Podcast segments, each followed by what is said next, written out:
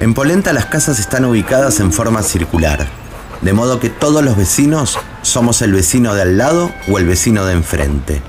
Esto nos genera tranquilidad y ansiedad en igual medida. Polenta, como el resto del mundo, no es ajena a las habladurías, pero aquí no son generadas por la malicia, sino por una cuestión geométrica.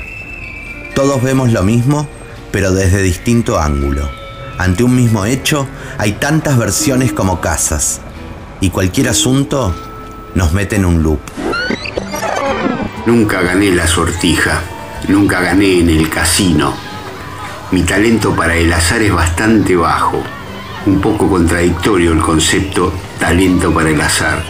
Me pregunto si hay que tener talento para algo que es un producto aleatorio de una sucesión de hechos. Una sucesión de hechos es más o menos una línea que puede ser recta, curva o circular. Pero un hecho en loop es un hecho fortuito. La calicita es un hecho en loop con un movimiento oscilante en primera persona.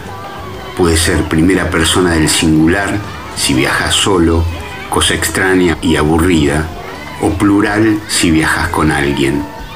¿Cuál es la gracia de entrar en loop? ¿Cuál es el sentido de la oportunidad? La sortija, exactamente eso, lo que rompe, lo que da la oportunidad de trazar una nueva línea recta hacia afuera, atravesar la inercia del movimiento circular con un puño y medio en broma, medio en serio, obtener la llave, la llave de otro movimiento circular y así hasta que te morís.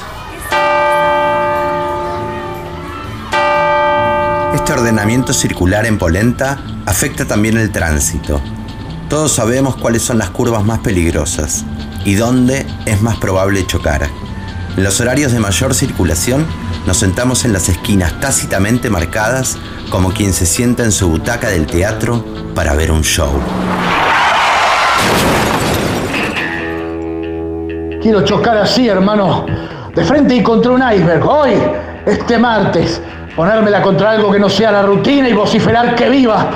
Algo, aunque no crea. Así de simple, mi viejo. Estrolarme contra Abril y sus costumbres, contra un amor inexplicable y andar bobo. Contento y desestructurado. Y deshacerme en el mismo impacto para luego juntarme de a pedazos. Y seguir por seguir. Como cada uno de nosotros.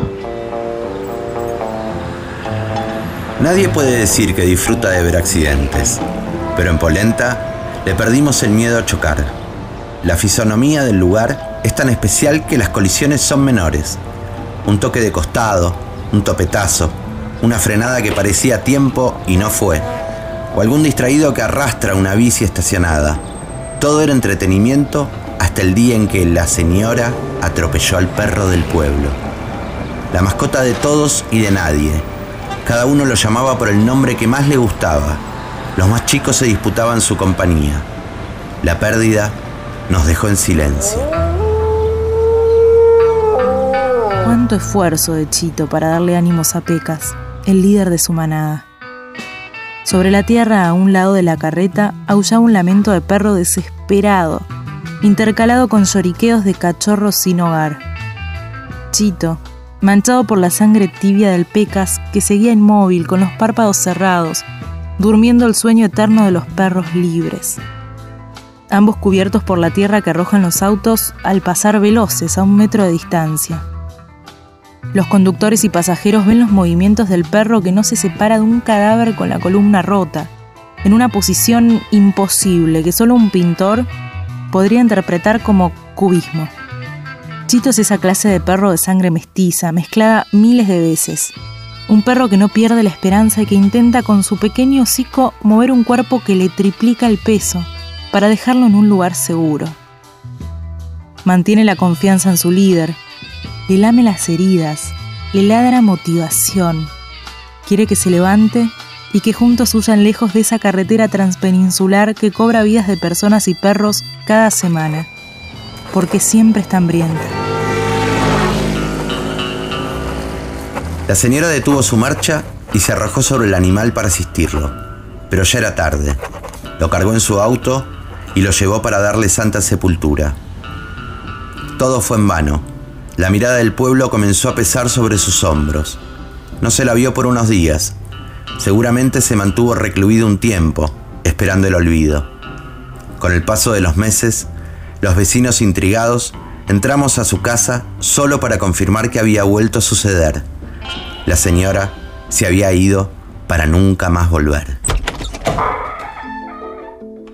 Abrió la puerta y la vio ahí, como siempre. Se acercaron para el abrazo del reencuentro.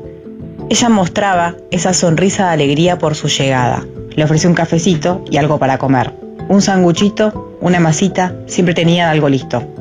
Lo acompañó arriba para que deje su valija, le indicó qué cama le había preparado para dormir y en la punta de la cama estaba la toalla que le ponía por si quería pegarse una ducha. Bajaron, fueron juntos hasta el patio a saludar a los perros y volvieron a la cocina para ponerse a charlar. Todo fue igual que siempre, excepto que ella, esta vez, ya no estaba ahí. Polenta Podcast. Donaron textos en orden Iván Gómez en la voz de Víctor Trefner, Diego Flores en la voz de Diego Ricaño, Jacqueline Campos en la voz de Julieta Adornetti, Hernán Macaño en la voz de María Lloyd. La edición, como siempre, en las manos de Walter Palota. Idea, producción y dirección, Hernán Macaño y Juan Polidori. En Instagram somos Polencast. Te esperamos.